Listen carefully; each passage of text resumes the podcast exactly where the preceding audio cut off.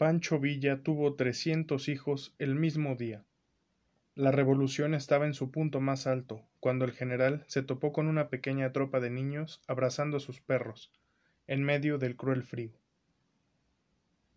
Existen varias historias y anécdotas sobre José Doroteo Arango Arámbula, también conocido como Pancho Villa, que lo retratan como un salvaje bandolero, mientras que otras remarcan su heroísmo, carisma y en ocasiones su buen corazón. Una de esas historias se remonta a 1914, año en el que Pancho Villa, el centauro del norte, conoció a Emiliano Zapata, el Atila del sur. Era diciembre y por unos días la División del Norte y el Ejército Libertador del Sur tomaron la Ciudad de México.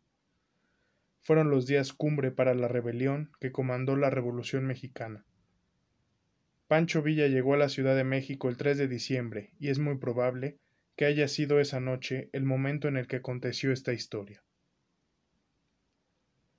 Se dice que el general Villa salió a dar una tranquila caminata nocturna de reconocimiento por el centro de la ciudad junto al entonces coronel Juan Medina, quien después se convertiría en general del ejército villista.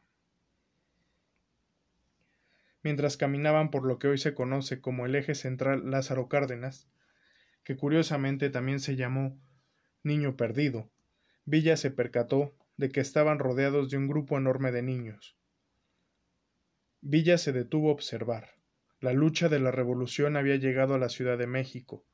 El dolor, el espíritu de guerra, la esperanza y el sacrificio se reflejaba en la tierra y en los hombres. El general revolucionario veía a los niños a merced de la calle, llorando de frío y hambre, buscando calor en el abrazo protector de sus perros. Los más grandes cuidaban de los más pequeños y se intentaban abrigar con periódicos mugrientos. Pancho Villa sabía que esos niños solo tenían dos alternativas serían víctimas o serían bendecidos por las decisiones que se tomarían en las siguientes horas por el grupo del cual él formaba parte. Las lágrimas brotaban de sus ojos. Pancho Villa fue un niño que no tuvo nada, cuyas primeras armas fueron sus manos.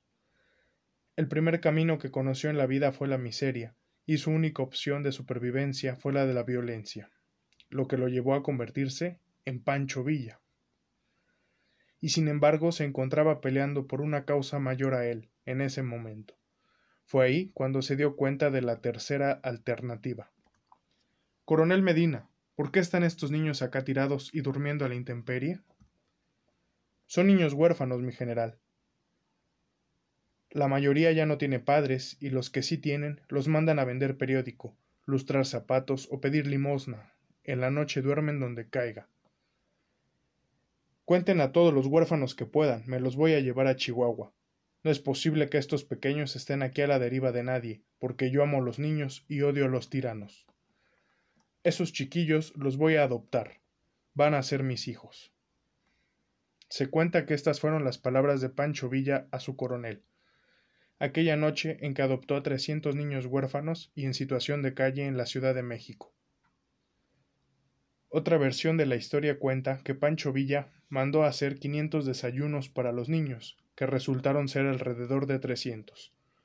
Cuando toda la comida se había gastado, se dice que el general Villa los reunió y les dijo Ya que matamos a los que nos andan matando, quiero hacerles una propuesta. Los que quieran ser hijos adoptivos míos, me los llevo a Chihuahua, y además de darles casa, vestido y sustento, les doy escuela. ¿Quiénes aceptan?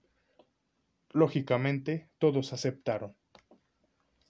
Se cuenta que Pancho Villa mandó a todos a aprender diferentes oficios, entre ellos mecánica, hojalatería, electricidad, música y carpintería.